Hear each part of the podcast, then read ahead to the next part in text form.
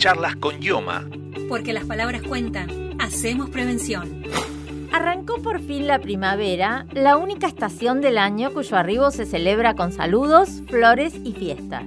Pero no todo es alegría para quienes sufren una patología cuyo nombre se parece mucho a esa palabra, alergia. Para hablar de ello y de cómo prevenirla, convocamos a Nancy Escudero, médica alergista y auditora de IOMA. Con la llegada de la primavera aparecen los primeros síntomas de la alergia estacional o primaveral, por ser esta la estación de plena polinización y floración de la naturaleza. La prevención consiste en tomar medidas que ayuden a minimizar los efectos de los pólenes, por ejemplo, utilizando anteojos para sol en exteriores, circular con las ventanillas del coche cerradas, extremar la limpieza del hogar, evitar el ejercicio físico al aire libre, se puede realizar en espacios cerrados con buena ventilación y tener siempre a mano los medicamentos indicados por el médico. Una complicación que se suma en esta época de cambios bruscos de clima es que un resfrío habitual puede confundirse con los síntomas de la alergia.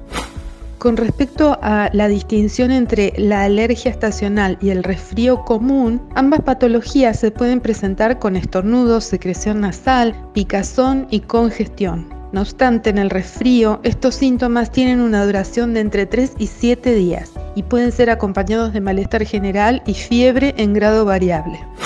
La alergia, en cambio, dura más tiempo, teniendo en algunos casos una estacionalidad bien marcada, primavera, por ejemplo, no produce fiebre ni gran compromiso del estado general y puede además afectar los ojos con picazón, enrojecimiento y lagrimeo. Yoma en tus viajes. Tu obra social te acompaña en toda la Argentina. Si estás por salir de la provincia de Buenos Aires, recordá descargar tu carta en tránsito para vos y tu grupo familiar. Podés descargarla en la página de Ioma y llevarla en tu celular. Para más información ingresa a nuestra web www.ioma.gba.gov.ar. Escudero también nos habló sobre la importancia de consultar con un especialista, tanto para llegar a un diagnóstico como para acceder a la medicación adecuada. Para realizar el diagnóstico de alergia, en primer lugar, una exhaustiva historia clínica nos provee de datos claves. También existen datos que aporta el laboratorio que pueden confirmar un diagnóstico más preciso del grado de alergia y de los alergenos que la provocan. El tratamiento de la alergia estacional se basa en medidas ambientales y en medicamentos como antialérgicos y corticoides según cada caso en particular. En las personas alérgicas hay una gran tendencia a la automedicación sin indicación médica ni exámenes previos, lo cual, bueno, es muy necesario antes de ingerir cualquier tipo de medicamento. Consultamos a la especialista sobre la aparición de alergias con el avance de la edad y post-COVID. Esto nos dijo. Los adultos mayores son proclives a las alergias, por ejemplo, cutáneas, por el deterioro natural de las barreras cutáneas Asimismo, suelen sufrir mayores alergias oculares por presentar mayor sequedad ocular.